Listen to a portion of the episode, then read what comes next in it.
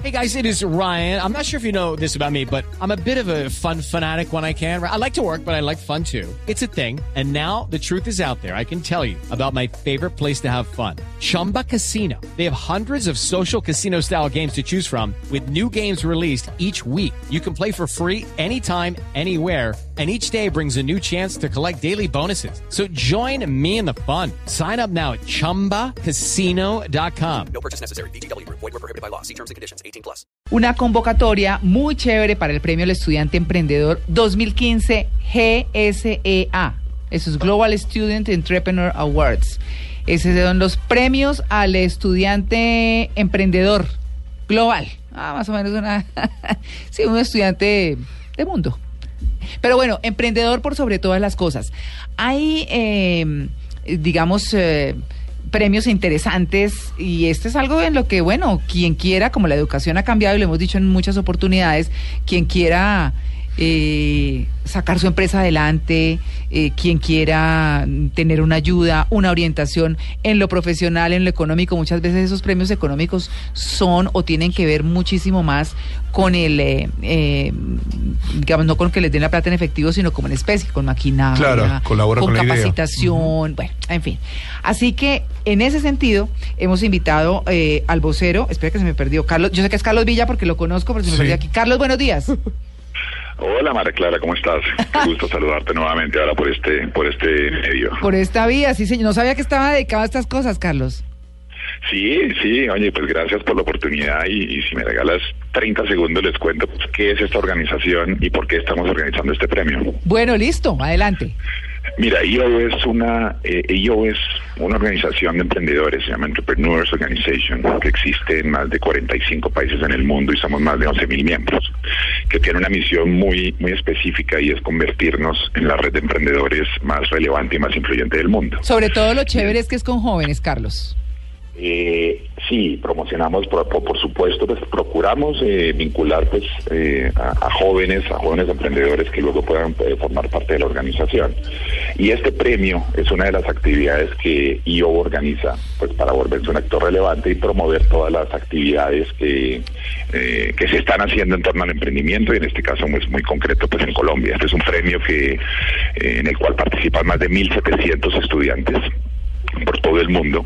En Colombia es la, el tercer año, es la tercera edición. El año pasado ya participaron cerca de 60 eh, estudiantes y la única condición, son dos condiciones las que tienen que tener en realidad. Una, que sean estudiantes, bien sea de colegio, en el primer año el tercer puesto se le ganó a un estudiante de colegio. Y el segundo, eh, pues que sean emprendedores, que tengan un negocio que ya esté en marcha, que ya esté teniendo algún nivel de facturación. ¿No importa la que- carrera? No importa la carrera, no importa la carrera. De hecho, pues eh, como les decía, el primer año del premio, el segundo lugar se lo ganó un, un, un- un estudiante que tenía 18 años, no había entrado todavía a la universidad, estaba en el colegio.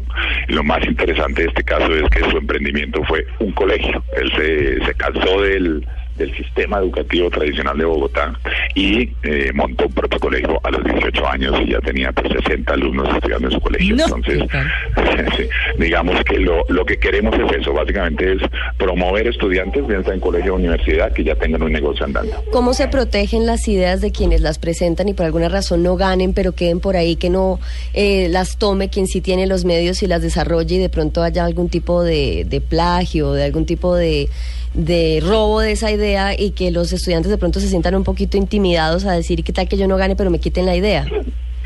Mira, ese es, ese es un muy buen punto y no es solo un problema, eh, o no un problema, no es solo una preocupación de los estudiantes que participan en nuestro premio, sino de los emprendedores en general cuando van a buscar financiación o participar en este tipo de concursos. Eh, eh, básicamente lo que dicen es que me protege a mí de que yo le cuente mi idea a, a un señor con el cual estoy buscando dinero.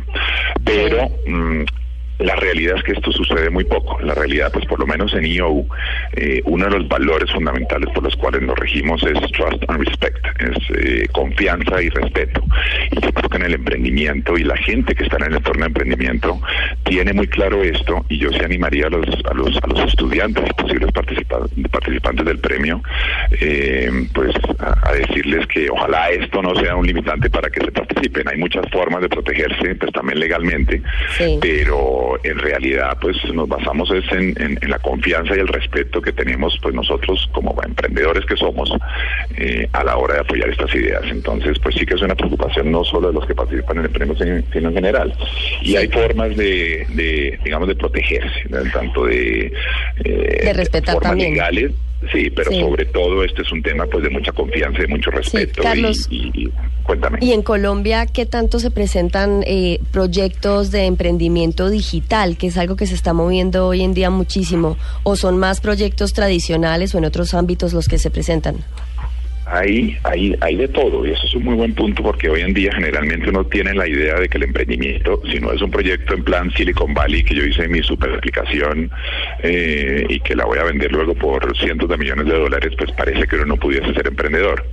Eh, pero dijimos que hay un mix y te cuento los dos ganadores específicos de las de las de los dos eh, de las dos ediciones del premio. La primera eh, fue una una una una niña llamada Daniela Moscarella que tiene un bar de uñas que se llama Wheel of Nails. ¿Bar de uñas? Entonces, Sí, sí, sí. un bar de uñas. Se, llama Wheel of Nails. Ella fue la, la ganadora de del concurso el primer año.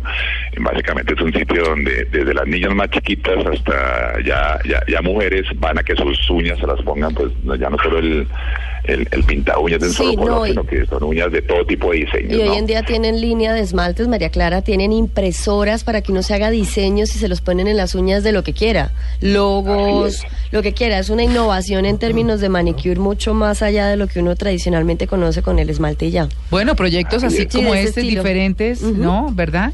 Pues Carlos, Sí. muchas gracias y los felicitamos. Muy chévere. Bueno, nada, pues muchas gracias, María Clara, y, y- y- y por la oportunidad pues de, de hablar del premio. Pero bueno, sociedad, ¿qué- que ¿a dónde se pueden comunicar los interesados, Carlos?